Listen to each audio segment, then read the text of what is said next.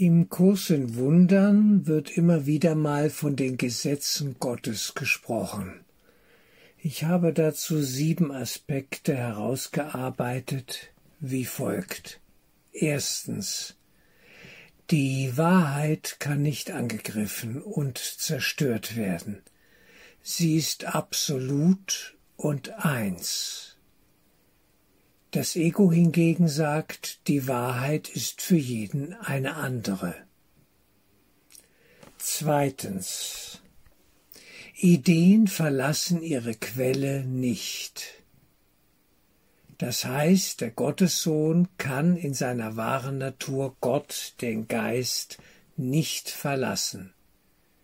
Ebenso kann er im Traumzustand nicht von seinen Ideen verlassen werden, alles, was er träumt, bleibt in seinem träumenden Geist gefangen und kann Gott in diesem Sinne nicht angreifen.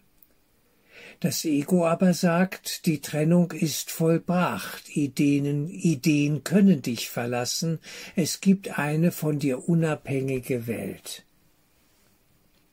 Drittens, es gibt keine Sünde, höchstens gibt es Irrtum in dem Geist, der von Trennung träumt.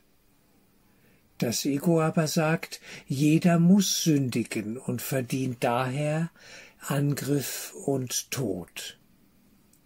Viertens.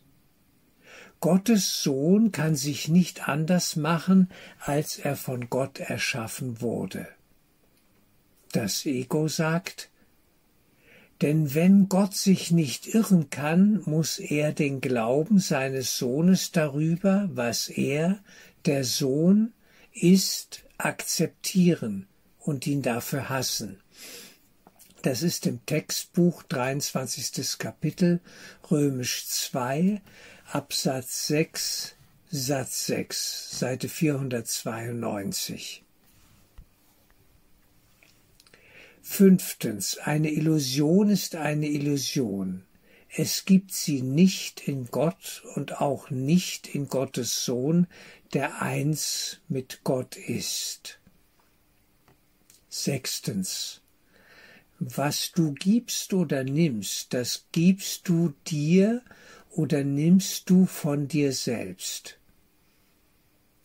Das Ego sagt, der Verlust des anderen ist mein Gewinn. Nur was man nimmt, ist wertvoll.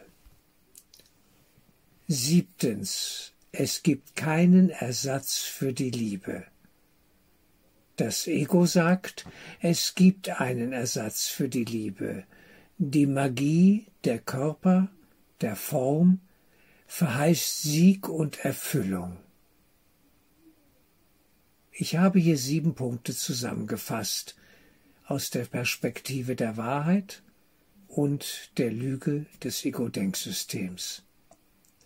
Zum Schluss noch ein Satz aus dem 23. Kapitel im Textbuch Römisch 2 Absatz 14 Satz 2. Was die Verrücktheit schützt, ist der Glaube, sie sei wahr.